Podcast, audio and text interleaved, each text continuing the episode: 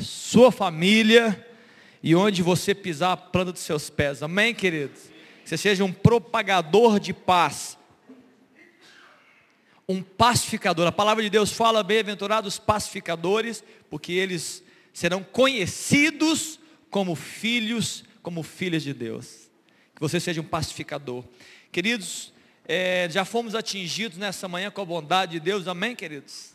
A sua graça já nos envolveu, a, a, o seu Espírito Santo nos tocou, nós estamos aqui né, é, encharcados dessa presença de Deus por meio desse tempo tão precioso de louvor e adoração.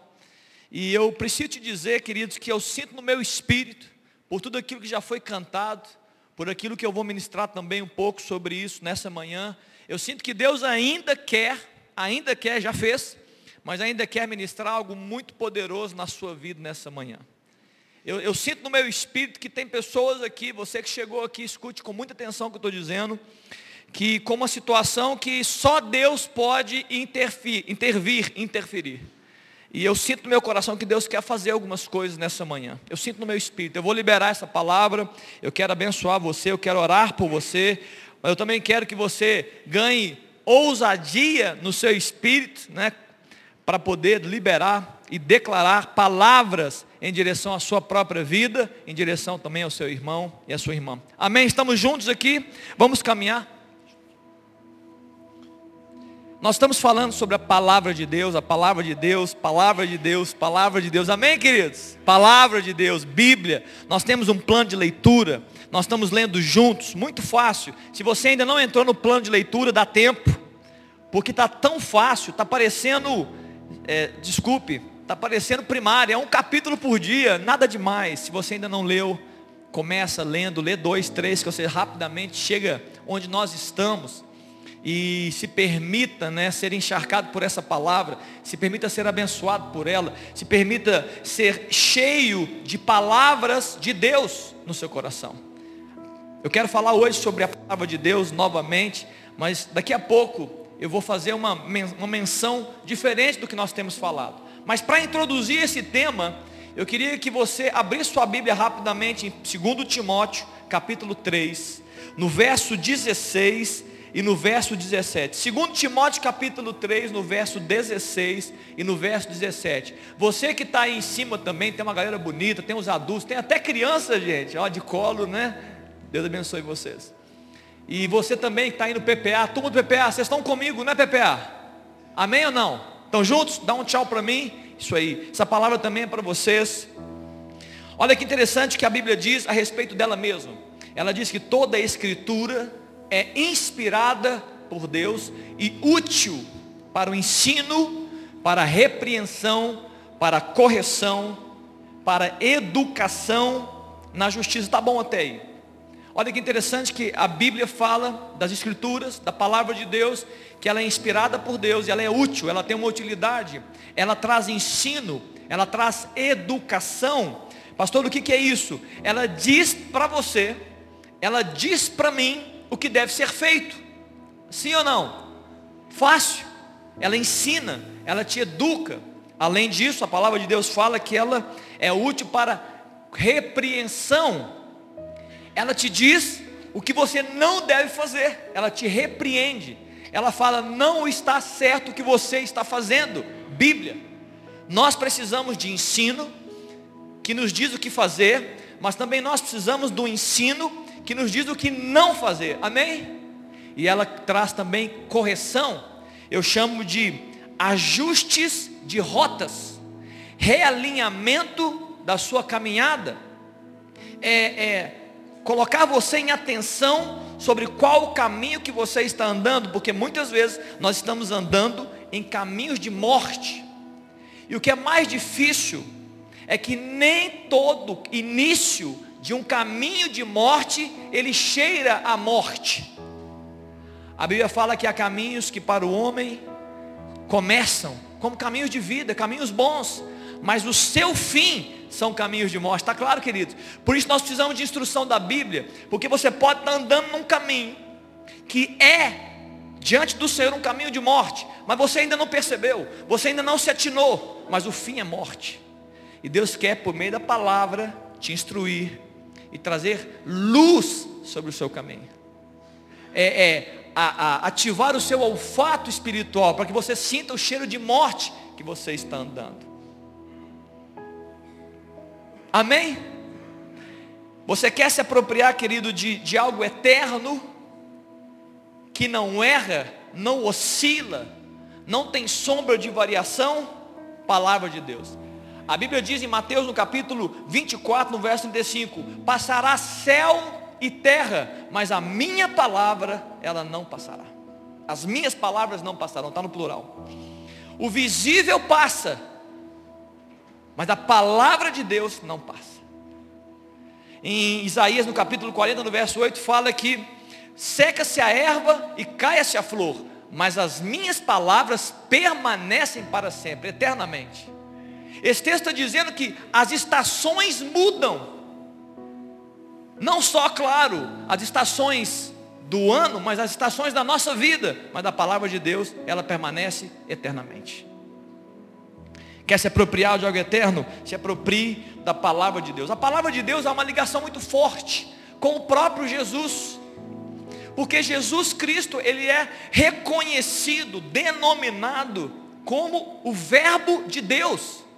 A própria palavra de Deus, Jesus Cristo.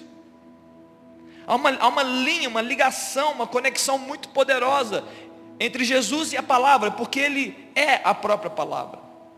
Em João no capítulo 1 fala que no princípio era o verbo, e o verbo era Deus, e o verbo estava com Deus, todas as coisas foram feitas por meio dele, e sem ele nada do que foi feito se fez.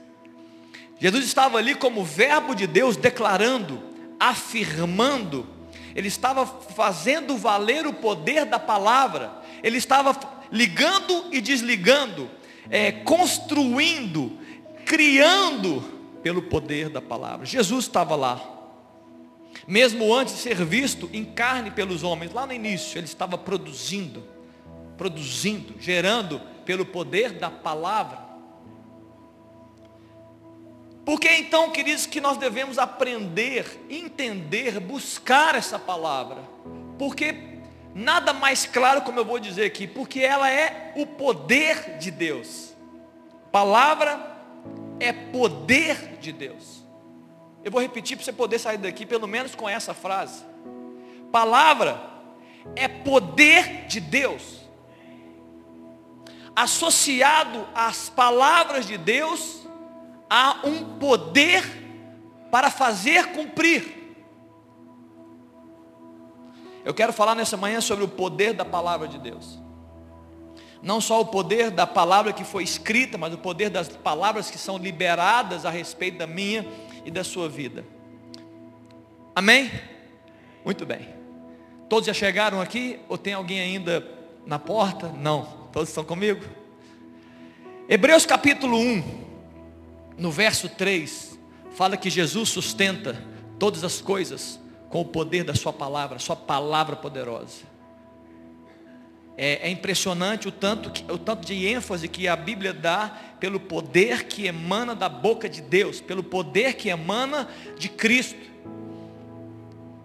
Aí você pode me perguntar por que, que Deus utilizou essa característica, essa atitude, essa faculdade que é as verbalizações, a palavra, e gerou sobre ela tanto poder. Não sei te explicar totalmente, confesso. Deus poderia, na sua capacidade, dizer que as coisas iam se movimentar por meio de gestos. Ele poderia dizer, e Deus gesticulou, e ele declarou, e ele, ele movimentou, e as coisas aconteceram, poderia ser, mas Deus disse, e Deus afirmou, e Deus continua afirmando que palavra é poder, e as liberações de palavras estão associadas a poder, tanto as de Deus, quanto a sua palavra, grava isso, é importante, eu não vou falar sobre exatamente sobre isso, mas eu quero deixar para você isso. Tanto as palavras que são liberadas por Deus, como as palavras que você libera da sua própria boca. Por quê? Porque nas liberações de palavras existe poder associado. Palavras são sementes que germinam. Palavras são semeaduras que você lança sobre a terra, lança sobre os corações das pessoas. Quem aqui, só para abrir um parêntese, já vivendo os seus dias, um dia difícil, Um dia complicado, como nós vivemos, e alguém liberou uma palavra que parece que atingiu você em cheio e mudou a sua história, mudou as suas sensações. E você saiu abençoado, sim ou não? Palavra. Ao passo que quantas, quantas vezes nós estamos felizes da vida, em paz, tranquilos, animados, e alguém libera uma palavra que nos, que nos atinge para nos fazer mal. Palavra. Sementes sementes de bênção e de maldição. Em Jeremias capítulo 1, no verso 12 diz que Deus, ele vela pela sua palavra para a fazer cumprir. Está entendendo? A associação do poder de Deus e da, do interesse de Deus com a sua palavra. Ele, ele, ele está totalmente interagindo com a sua palavra. Ele é o principal interessado com as palavras que ele liberou, com as palavras que ele escreveu. Deus é o principal interessado com as suas promessas decretadas aqui na Bíblia. Deus não é, é, é, Deus não diz muitas vezes como nós fazemos. Eu queria que você nunca mais fizesse isso na sua vida a partir de hoje. Mas Deus não é muitas vezes como nós fazemos, é que diz palavras vazias, que fala por falar, que fala sem pensar, que fala sem filtro, né? Que que solta palavras. Você vai gostar do que eu vou dizer agora. Que solta palavras ao léu. Deus não faz isso. E nós também não deveríamos fazer isso. As palavras de Deus têm conexão com, com aquilo que Ele deseja realmente realizar. E se Ele escreveu e se Ele declarou, vai acontecer. Amém, queridos? Pode acontecer na sua vida também, na minha vida. As palavras de Deus têm endereço.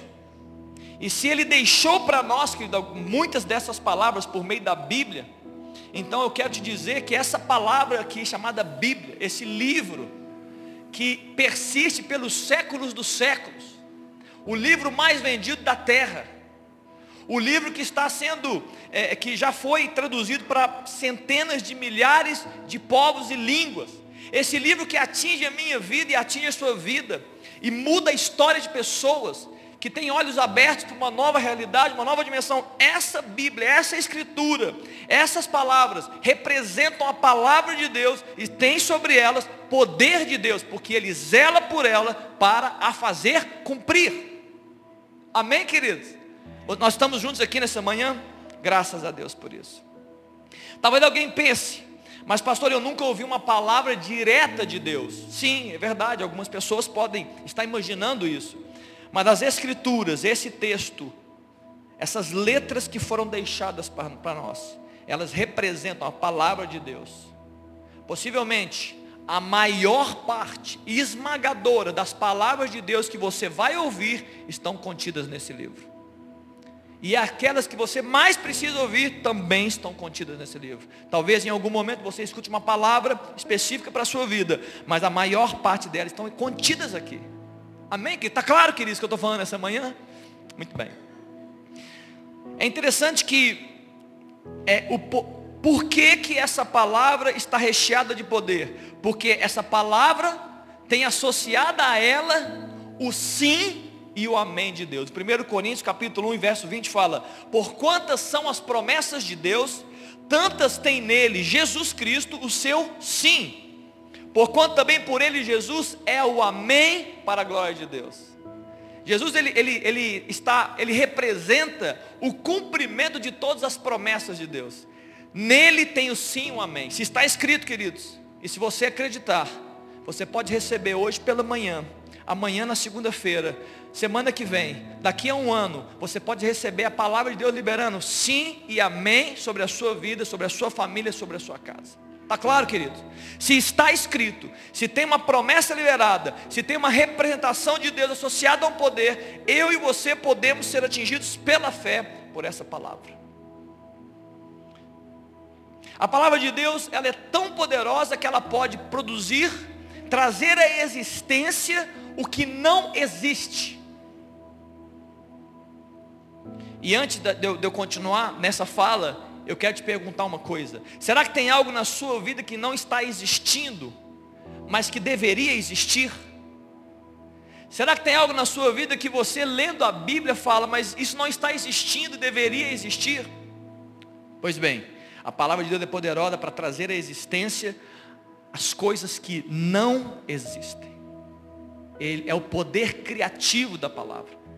Em Hebreus capítulo 11, no verso 3, fala que pela fé, o, entendemos que o universo foi criado pela palavra de Deus, de tal forma que as, o que era visível veio a existir pelas coisas que não aparecem ou não existem. O universo foi criado pelo poder da palavra de Deus de tal forma que as coisas que não existiam, elas começaram a aparecer e existir por causa da palavra de Deus. Está claro, queridos? Vamos lá em Gênesis falar um pouco sobre isso. Porque esse texto de Hebreus 11 fala sobre um poder criativo, um poder de trazer algo novo que não existia sobre o ambiente.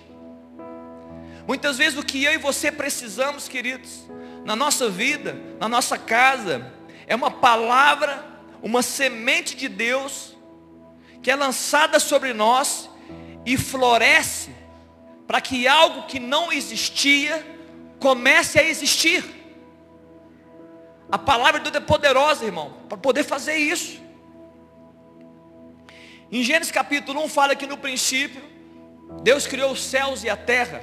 A terra, porém, era sem forma e vazia. E havia trevas sobre a face do abismo. E o Espírito de Deus pairava sobre a face das águas. E aí acontece algo. Acontece uma revolução na terra um grande movimento sobrenatural sobre esse caos que estava instalado sobre a terra. Por que, pastor, que houve uma revolução? Porque Deus começou a liberar a sua palavra em direção à terra. A sua primeira palavra foi: haja luz. E depois você sabe, eu não vou ler o texto inteiro, ele começou a declarar e dar ordem por meio da sua palavra ao caos que existia, ao que estava sem forma, ao que estava em trevas, ao que, não, ao, ao que era vazio. E a palavra de Deus chegou no ambiente, começou a movimentar aquele ambiente. Ou seja, queridos, a palavra de Deus ela põe ordem no caos, ela começa a organizar as coisas, ela começa a colocar luz sobre as trevas, ela começa a gerar vida no ambiente de morte, ela começa a preencher o que estava vazio. Palavra de Deus, atingindo, movimentando.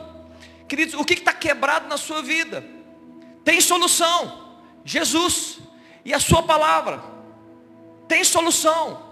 Jesus e a sua palavra. Tem algo vazio aí dentro. Jesus. Você se vê algumas vezes numa área de caos. Jesus Cristo. Ele pode, por meio da sua palavra, preencher, reorganizar, realinhar. É interessante quando começa a movimentar, quando Deus começa a organizar as coisas, quando a luz vem sobre as trevas, quando vem vida sobre o caos, aquilo que começa a existir começa a frutificar. Ele dá ordem, ele diz agora, animais, é, multipliquem-se. E os animais tinham a capacidade de se multiplicar nos mares. Os animais terrestres também receberam, olha, vocês vão se multiplicar na terra. E ele chega para o homem também diz para o homem, olha, está tudo organizado. O que precisava ser colocado no lugar está colocado. Homem, multiplique-se, sejam fecundos, encham a terra.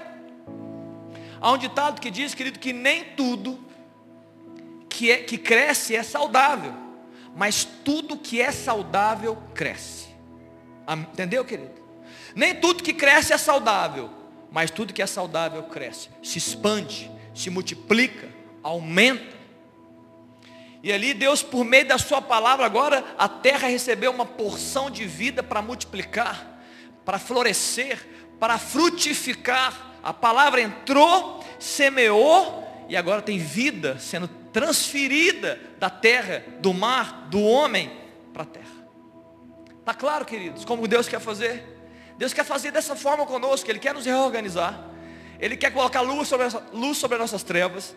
Ele quer preencher vazios da nossa vida. E quando isso acontece, há uma grande multiplicação de, de, daquilo que a gente põe a mão, daquilo que a gente faz, daquilo que a gente fala, dos nossos filhos, da bênção de Deus da própria palavra de Deus. É a palavra de Deus, querido, que traz sobre si o poder de mudar as coisas. Uma vez o centurião, ele chega diante de Jesus.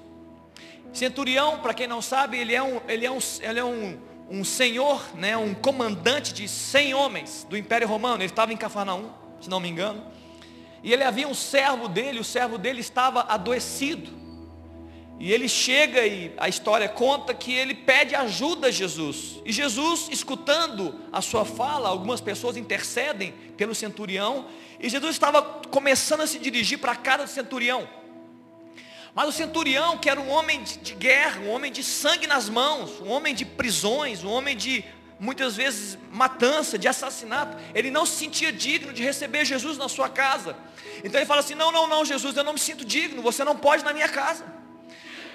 Mas eu preciso dizer que eu sou um homem sujeito, eu entendo sobre autoridade. Eu sou um homem sujeito à autoridade. Eu tenho servos, e eu digo aos meus servos, vai e ele vai. E eu digo ao outro, vem e ele vem. Basta uma palavra tua, e o meu servo vai ser curado. A palavra de Deus fala que, que Jesus ele ficou surpreso com o tamanho da fé daquele centurião que nem era um judeu.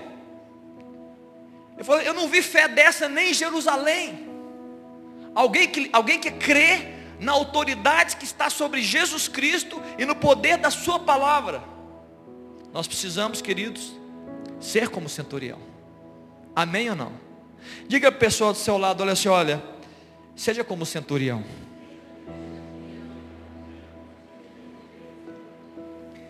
Creia na palavra. Eu nem sei como é que é o passado do centurião não sei nem se existe é para falar das mulheres, né, uma centuriã, né, eu nem sei se existe, possivelmente não. Não era, não era um papel dado às mulheres naquela época, né? Mas queridos, alguém que realmente crê na palavra, alguém que olha para Jesus e fala assim, ei, ali há esperança. Se ele libera uma palavra em direção à minha vida, vai mudar. É um renovo que chega, uma palavra de esperança que muda, palavras de Deus. Em Ezequiel, queridos, no capítulo 37, é interessante você ver que além das palavras liberadas de Deus, escritas por Deus e declaradas ao longo dos séculos, Jesus também, Ele pega você, Ele me pega, e Ele nos autoriza a liberar essas palavras dEle, para que atinjam também resultados. Eu vou repetir isso aqui. Jesus nos autoriza a pegar a palavra dEle e profetizá-la e declará-la e liberá-la para que encontre uma terra, seja semeada e também floresça. Há um episódio muito lindo em Ezequiel no capítulo 37, quando Deus leva o profeta a uma grande visão, ele leva em espírito Ezequiel uma visão, uma visão de um vale de ossos secos, sequíssimos. Ele só via ossos, ossos empilhados, um monte de ossos. Essa visão era uma analogia com o que Deus queria fazer com o povo de Israel. Mas eu quero ficar só na analogia aqui. E Deus chega para Ezequiel e pergunta: Ezequiel, acaso esses ossos podem reviver? Ezequiel diz: Tu sabes, Senhor. Então Deus diz ao Senhor Ezequiel: profetiza sobre os ossos. Diga aos ossos que voltem a ter vida.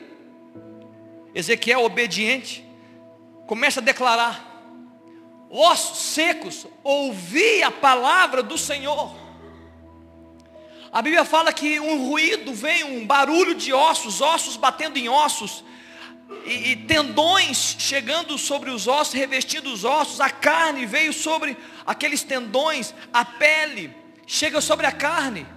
A palavra de Deus, ela atingiu um ambiente sem vida e começou a produzir mudança, começou a organizar o caos daqueles ossos. E eles estão de pé, mas não tem vida a estrutura está pronta, eles estão organizados, eles estão enfileirados, está tudo bonito, mas eles estão mortos, não há vida sobre eles. Quando a palavra de Deus diz que é, é, toda obra que Deus começa, Ele termina, vai até o fim, amém, queridos? Eu não sei qual, qual, qual momento, qual a dimensão da obra que Deus já começou na sua vida. Eu quero dizer que aquele que começou a boa obra, ele é fiel para cumprir a obra. Então eu quero dizer para você, não desista do que está tá acontecendo na sua vida.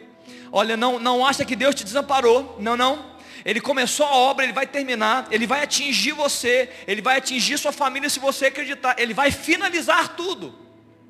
E ele continua dizendo, Ezequiel continua dizendo, e Deus olha para aquele, Ezequiel olha para aquele monte de homens em pé, um grande exército sem vida. E Deus não dá uma ordem, ele fala assim, Ezequiel, profetiza sobre os ossos, sobre, sobre esse exército, sobre esses homens. Ezequiel fala, e começa a orar, profetizando ao Espírito Santo, o Espírito vem dos quatro cantos dessa terra e sopra sobre esses homens e a Bíblia fala que a vida entra naqueles homens e ali um grande exército se move. É uma visão, é uma analogia com o que Deus estava pronto e apto a fazer com o povo de Israel, que estava em derrota naquele tempo. Jesus declara, queridos, em, capítulo, em Lucas capítulo 11, no verso 25, eu quero profetizar essa palavra: Eu sou a ressurreição e a vida, quem crê em mim, ainda que esteja morto, viverá. A palavra de Deus afirma que existe vida em Deus e, a, e não, não importa o quanto nós podemos, qual área da nossa vida, o quanto de morte entrou, penetrou ou está estabelecido dentro de nós. Jesus pode entrar nessa área, Ele pode produzir vida na sua vida. Ele é a ressurreição e a vida. Ele é a ressurreição ele é a vida. Se você crer, a área de morte floresce. O que não, os olhos fechados se abrem. O, a, a, a, a, a imotilidade do exército começa a ficar móvel. Deus começa a produzir vida. Nos falta vida no interior. Nos falta vida no interior. Jesus é a vida de Deus que preenche nosso interior. A sua palavra, querida, é poderosa para vencer, para destruir grilhões de morte. A palavra de Deus, o próprio Cristo é poderoso para romper com laços de, de vazios existenciais. Palavra de Deus, o próprio Cristo. Mas nós temos um inimigo. Nós temos um grande inimigo da palavra de Deus. Desde os primórdios, desde Gênesis, a Bíblia afirma que há um grande inimigo da palavra de Deus. A sua função maligna de Satanás é descaracterizar a palavra. A sua função é tirar o sentido, é criar um sofisma, uma meia-verdade, é trazer engano, é, é, é trazer incredulidade sobre esta palavra é transformá-la em algo que não tem vida, é colocá-la numa situação de que ela é menor do que ela realmente é. O diabo é sujo. Lá ele, ele, ele, ele, ele, ele tentou Eva com a palavra, não foi assim que Deus disse. Ele tenta Jesus, ele até mesmo Jesus usando a palavra, porque está escrito. Ele coloca Jesus num lugar alto, altíssimo, e está escrito que aos seus anjos dará ordem e eles vão socorrer você a seu respeito, eles vão te livrar desse mal. E Jesus responde, mas também está escrito: Não vou provar a Deus. Não coloque Deus à prova. Então eu quero te dizer, querido, se, se Satanás, ao longo dos séculos e séculos, ele usa a palavra para deturpá-la, ele usa até mesmo textos bíblicos para criar dúvida no povo. Será que não vai ser diferente com a gente? Não, comigo não é bem assim. Ele quer tirar a crença na palavra e no poder de Deus. Ele quer tirar de nós a certeza e convicção de que o que está escrito aqui não é para amanhã, não foi para ontem, é para hoje. É hoje. A Bíblia não é um livro de promessas, como talvez muitos de vocês cresceram com a caixinha de promessas. Queridos, a Bíblia é um livro de realidades. Quando Jesus ele entrou naquela cruz, ele subiu aquele monte do Gálgota, ele carregou aquelas duas vigas de madeira e ele foi colocado num ambiente de morte. E ele declara: Tetelestai, está consumado. A palavra se cumpriu. As palavras de Jesus tiveram ali o sim e o amém de Deus. E elas estão liberadas hoje. E eu, e eu fico quebrantado com isso, porque eu vejo tanto sofrimento e dor no meio dos meus irmãos, sendo que há uma palavra de vida liberada, há uma Bíblia que declara vida, paz, há um Espírito liberado para gerar vida no seu interior. Mas muitas vezes, nós estamos trocando uma vida eterna por prazeres momentâneos, por escolhas equivocadas, por caminhos de morte, por enganos. E aí nós nos vemos em ambiente de morte. Mas não é esse o ambiente que Jesus prometeu para você. Não é. O ambiente de Cristo é um ambiente de vida. Eu quero finalizar rapidamente Isaías no capítulo 6. Eu quero te ajudar nessa manhã. Talvez você veio aqui e você veja na sua vida algo do tipo, olha, eu preciso e eu quero profetizar sobre a minha vida. Talvez você tenha algo que você gostaria de declarar a vida de Deus. Isaías capítulo 6 da palavra de Deus, abre para mim, Léo, Isaías 6, no, no verso 1 em diante. Eu acho que eu li esse texto na semana passada, mas eu não preguei sobre ele, eu só fiz uma menção desse texto. Eu quero fazer uma menção para que você hoje seja abençoado e possa sair daqui com uma visão diferente até da própria Bíblia e de como você deve se comportar em direção a Ele. Isaías no capítulo 6 da palavra de Deus fala que houve uma visão. Isaías teve uma visão, a visão do trono de Deus. A Bíblia fala que é, é, essa visão gloriosa, ele via o trono de Deus e as vestes de Deus estavam cobrindo o templo. As abas da sua veste enchiam o templo. E a palavra de Deus fala que ele viu serafins que estavam é, é, com seis asas, eles andavam, eles voavam e eles declaravam, santo, santo, santo é o Senhor, toda a terra está cheia da sua glória. E a Bíblia fala que é, Isaías se assustou com aquela visão e ele viu a glória de Deus e falou, eu, eu sou um homem, eu vou perecer, eu vou morrer, porque eu vi a presença, eu vi a glória de Deus. E a Bíblia fala que Deus pegou uma, uma brasa do altar dele, uma brasa viva, o anjo pegou aquela brasa, tocou os lábios de Isaías, porque ele diz, eu sou um homem de lábios impuros e habito no meio de um povo de impuros lábios. E ali ele tocou e ele falou assim, você está perdoado, a sua iniquidade, iniquidade foi tirada. E ele continuou dizendo, e, e, e a quem eu enviarei Isaías? E ele diz, eis-me aqui, Senhor. Amém? Rapidamente eu li, o, eu falei rapidamente os seis. Sabe o que acontece conosco? Eu quero falar com você. Escute, preste atenção aqui, vocês são mais jovens e PPA, os mais velhos. Muitas vezes, nós temos três formas de você é, é, reagir a esse texto de Isaías capítulo 6. A primeira forma é não crer. Ah, não, não. Isso é invenção de homens. Os homens escreveram essas coisas. Ah, possivelmente isso foi um delírio coletivo, né, como muitas vezes dizem. É uma forma de não crer na palavra. Não, não deve ter sido assim, bem assim. Alguém deve ter inventado isso. Só antes de mais nada, eu acordei com isso. Eu falei isso na semana passada na minha classe aqui dominical. Querido, se nós cremos num Deus pequeno, se o seu Deus é pequeno, se o nosso Deus é pequeno, a Bíblia seria um esforço muito grande para ele realizar. Não, isso não pode ser de Deus, não. Ele não tem esse poder todo. Agora, o Deus que criou céus e terra, que pôs limites no, no, nos firmamentos, que separou a água, que contou as, que mediu o mar com a sua concha, que mediu o firmamento com seu palmo. Esse Deus, se esse Deus decidiu fazer um livro, inspirar pessoas, preparou mais ou menos mil pessoas, no máximo, algumas centenas de pessoas e disse, olha, eu quero que fique desse jeito. Você acha que teria algum esforço para ele deixar a Bíblia para nós, querido? Se é um Deus pequeno, seria um grande esforço, talvez impossível, mas o Deus que criou céus e terra, isso aqui é nada. Ele preparar um, uma enciclopédia para o homem, para a mulher, é nada, é fácil.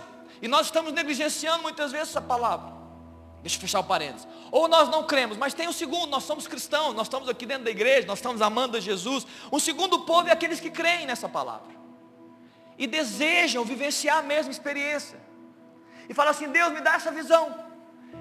E tem muitas pessoas que vão passar a vida inteira aguardando uma manifestação de Deus como manifestação que aconteceu com Isaías. Não, um dia meus olhos vão se abrir. Eu vou ver o trono de Deus. E ali eu vou me prostrar dentro desse trono. E tem muita gente se frustrando, aguardando uma manifestação sobrenatural durante uma vida inteira, inteira, inteira, inteira. Eu ainda vou viver uma experiência assim. Eu não estou questionando a sua fé. E eu não estou dizendo para você parar de acreditar nisso. Mas eu quero dizer para você que existe um terceiro grupo. E esse grupo é aquele que lê as escrituras esse grupo é aquele que crê nas escrituras. E esse grupo é aquele que fala assim: olha, o que está escrito aqui é para mim, está consumado e é agora e é hoje. Esse grupo lê um desses, tem um grupo que lê esse texto e ele fala o seguinte: se está decretado que Deus está sentado num trono, então é diante desse trono que eu vou me prostrar. Se existem anjos serafins é, adorando o seu nome, declarando que Ele é santo, então eu vou me entrar, eu vou entrar junto com os anjos e eu vou declarar que Ele também é santo. Se a brasa do altar tocou a boca de Isaías e perdoou a iniquidade, libertou ele do seu mal, então hoje mesmo essa brasa do altar toca a minha vida, me perdoa, me livra da iniquidade.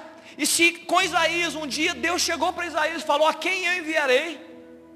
E Isaías respondeu: Eis-me aqui. Esse cristão ele diz que hoje mesmo Deus está chamando o seu povo e perguntando a quem eu enviarei. E esse crente responde: Eis-me aqui, Senhor. Mas pastor, eu não estou vendo nada. A palavra de Deus, Jesus falou para Tomé: olha, bem-aventurado aqueles que não viram, mas creram. Deus nos chama para acreditar na Sua palavra, ter fé nela e vivenciar aquilo que está escrito sobre ela. Então, se Deus está no trono, Ele é adorado. Se os anjos cantam, eu também canto. Se, eu, se Ele foi curado, eu também sou. E se Ele está sendo enviado, eu também me coloco em posição de ser enviado por Deus. Eis-me aqui, Senhor. Envie-me também. Mas eu não ouvi a voz dele me enviando. Mas na Bíblia fala que ele envia pessoas. Então você vai dizer: Eis-me aqui, Senhor. Mas eu não vi, pastor, a brasa. Eu não consegui visualizar a brasa. Eu não vi nem o altar e nem, a, nem, nem o trono de Deus. Mas a Bíblia fala que ele está sentado. Então se ele está, ele está, querido. E você pela fé pode adentrar a presença de Deus e dizer, Deus, eu quero essa brasa que cura que toca o meu ser e muda a minha vida, e muda a minha sorte.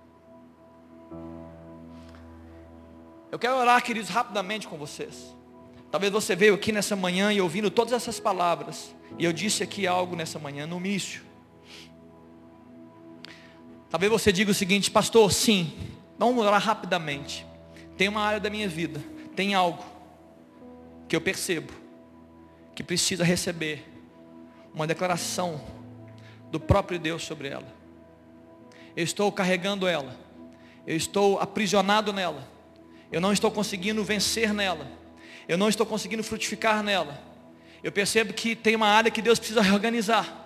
Ela está desorganizada. Muitas vezes você vê que é um caos. Talvez você fale assim, pastor, eu, eu, eu, eu percebo isso em alguma área da minha vida.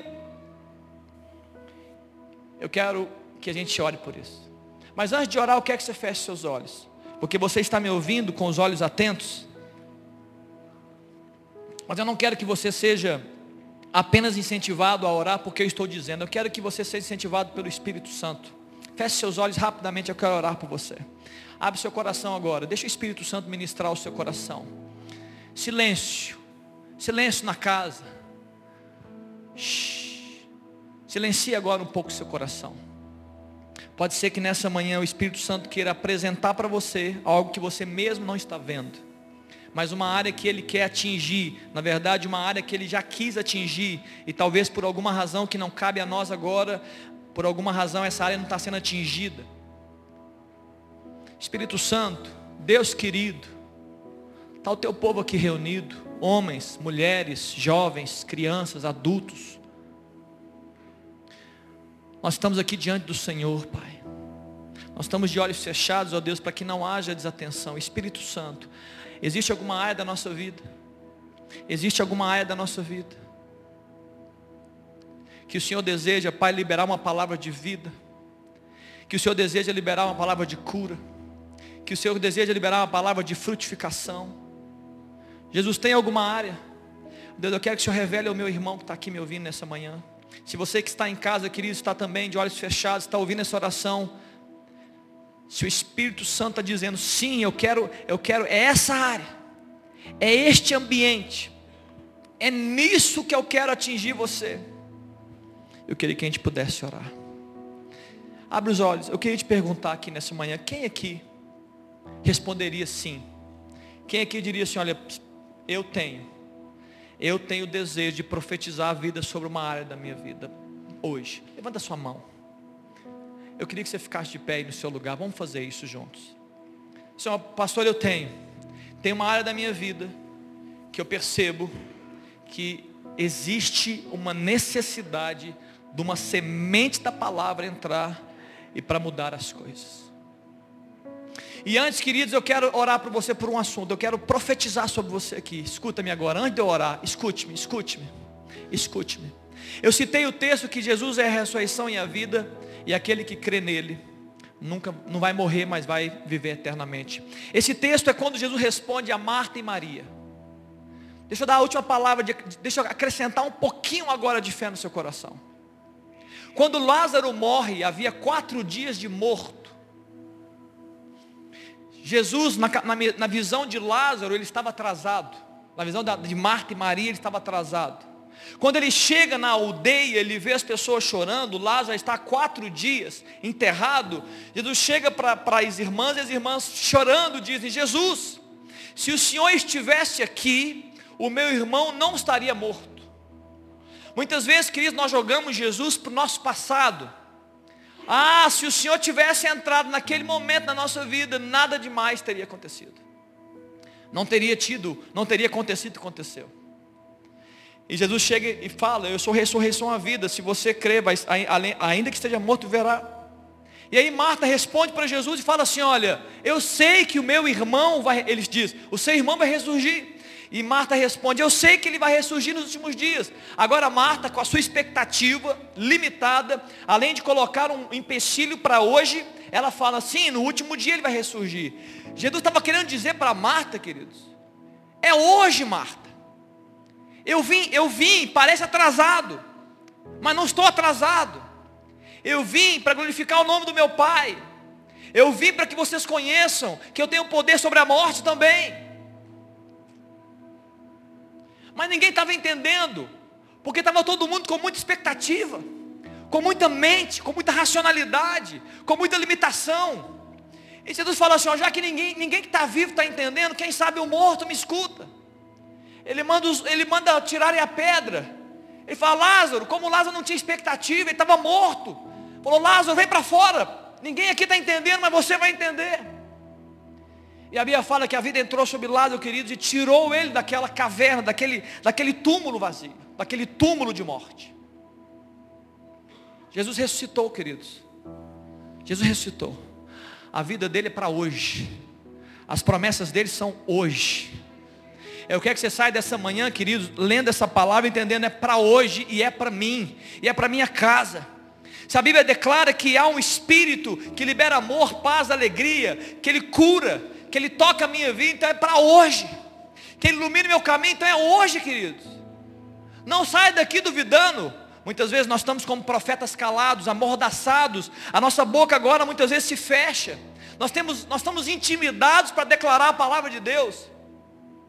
Mas nessa manhã, querido, nós vamos declarar, amém? Eu queria que você fechasse seus olhos aí, põe a mão no seu coração. E se você puder, se você que está em pé, se puder fazer isso, você pode ficar em pé, tem mais pessoas levantando, pode ficar em pé. Eu queria que você começasse a declarar.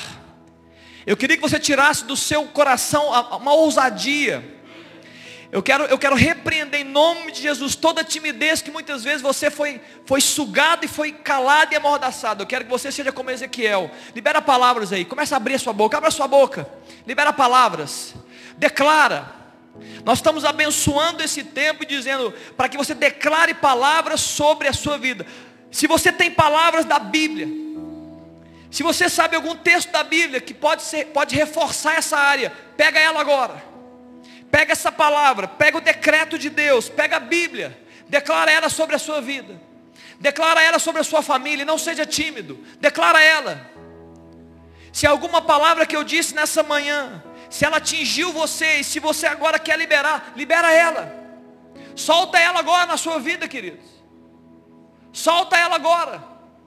Libera, libera. Eu quero que você não seja tímido, libera palavras.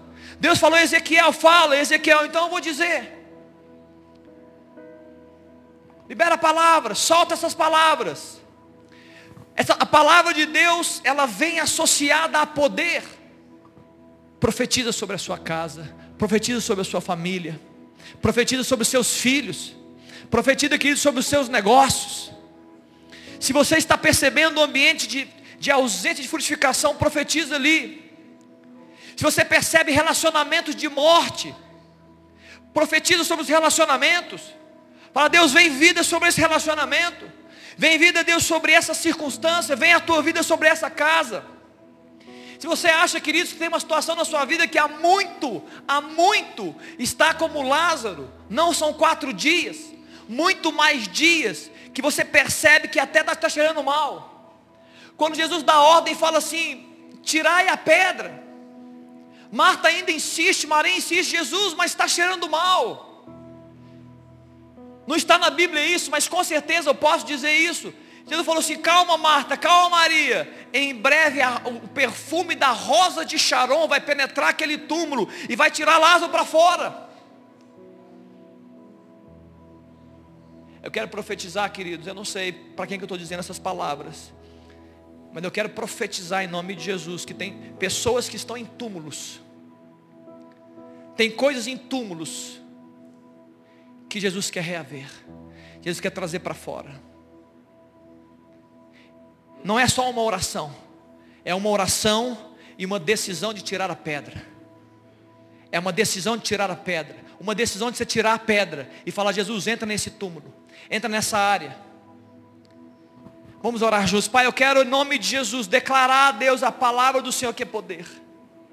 Nós estamos aqui declarando, Deus, pais declarando sobre pais, maridos declarando sobre esposas, esposas declarando sobre maridos, pais sobre filhos, filhos declarando sobre pais, profissionais declarando sobre as suas empresas, ó Deus, é, irmãos declarando sobre irmãos, ó Deus, é, é, amigos declarando sobre, ó Deus, a tua vida sobre doenças físicas, sobre doenças emocionais, ó Deus, quantas coisas tem nos assolado, mas nós estamos nessa manhã, Jesus, crendo na Sua palavra.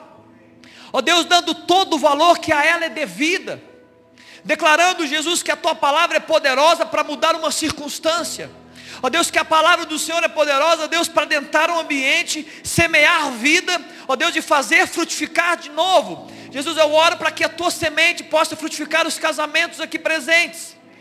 Ó Deus, reata, Deus, os relacionamentos conjugais aqui. Ó Deus, que o olhar do marido, Deus, se volte para sua esposa novamente, o olhar da esposa se volte para o seu marido novamente. Que haja vida, que haja alegria, ó Deus, nos relacionamentos conjugais. Ó Deus, toma esses jovens, ó Deus, que muitas vezes estão vivendo a depressão, a falta de aceitação, morte entrou em jovens. Jovens estão sofrendo porque não se sentem aceitos, não se sentem amados. Jesus, que o Senhor possa adentrar, Deus, essas famílias, ó Deus, esses ambientes, produzir vida ali nas crianças, nos jovens, nos adolescentes, vida do Senhor, Pai, que eles possam florescer, Jesus. Ó Deus, tua palavra de jovens eu vos escolhi porque são fortes. Muitas vezes, ó Deus, a depressão está tornando o jovem fraco, enfraquecido, adoecido. Libera força sobre a juventude, Jesus. Libera, Deus, força sobre os nossos jovens novamente. O mundo, Deus, quer destruir a força dos nossos filhos. Nós estamos profetizando força espiritual sobre os nossos jovens, força para se manter firme, força para percorrer o caminho da fé, força para ser livre das amarras, para andar, ó Deus, com alegria no coração, cheio de vida. Sim, Senhor. Libera a palavra, Jesus. Libera a palavra, Jesus, sobre os nossos filhos. Sim, Senhor. Muitas vezes, ó Deus, uma situação que nós vivemos gerou um trauma, e esse trauma nos aprisionou. E nós temos medo, como uma jovem falou ontem, comigo. Uma situação vivida três anos atrás, uma derrota, uma pequena derrota. Uma pequena situação gerou um caos de dúvida em relação à sua quali à qualidade da sua vida e a capacidade de fazer de novo. Jesus, se tem alguém que entrou aqui, Pai, que por alguma razão, Deus, recebeu uma trava na sua história, Deus, uma situação adversa, uma derrota, e essa derrota continua percorrendo a sua mente. Pai, em nome de Deus, desata, Deus, a mente, desata as emoções. Deus, libera a vida, Pai. Tira a pedra, Deus, disso. Coloca o seu povo andando novamente, a Deus. Reaviva, Deus, os dons espirituais. Reaviva, Deus, os talentos que o Senhor já liberou sobre o teu povo. Ó Deus, eu repreendo todo esconderijo de talentos no nosso meio. Ó Deus, eu vejo, Deus, com os olhos da fé, talentos sobrenaturais no nosso meio. Eu vejo, ó Deus, palavras poderosas, homens, mulheres de Deus. Reaviva, Deus, isso no nosso meio. Coloca, Deus, ó Deus, tira a mordaça que muitas vezes nós ficamos, os profetas. Tira, Deus, a timidez, ó Deus, daqueles que, são, que foram revestidos de autoridade para declarar a palavra do Senhor. Faz isso, Pai. Coloca a tua igreja, Deus, nessa linha. Coloca a tua igreja, Deus, reorganizada. Coloca nossas famílias reorganizadas. Preenche o caos, Pai. Libera a palavra, Deus, haja luz sobre nós. Que a, o Senhor é a luz, Pai. Venha sobre nós. Ilumina, Deus. Que as trevas se dissipem por meio da luz do Senhor, que é liberada por causa da Sua presença no nosso meio, Jesus. E sobre todas as coisas, Pai, eu quero continuar orando, Jesus. Que nós saiamos daqui, Pai, nessa manhã. Ó Deus, com uma crença sobrenatural nessa palavra, com uma crença sobrenatural nessas escrituras. Ah, Deus, que nós não negligenciemos nunca, Deus, as palavras do, desse livro sagrado. Que possamos, ó Deus, sair daqui acreditando nele como ele realmente é palavras de vida eterna. Ó Deus, não apenas um livro de promessas, um livro de realidades para hoje que nessa manhã, Deus, nós saiamos daqui, Deus, entendendo que hoje é o dia do Senhor para nós. Hoje é o dia do Senhor, Deus, para nossa família, para nossa casa. É a minha oração, Pai. É a minha oração, Pai. Em nome de Jesus. Amém, queridos. Amém, queridos. Louvado seja o nome de Jesus. Aleluia. Pode dar uma linda salva de palmas para Jesus. Aleluia. Já estamos terminando. Já estamos terminando. Eu queria que todos ficassem de pé, nós vamos encerrar esse tempo.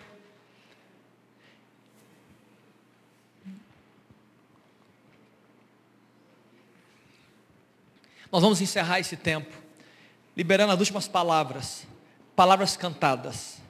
Nós já cantamos ela aqui.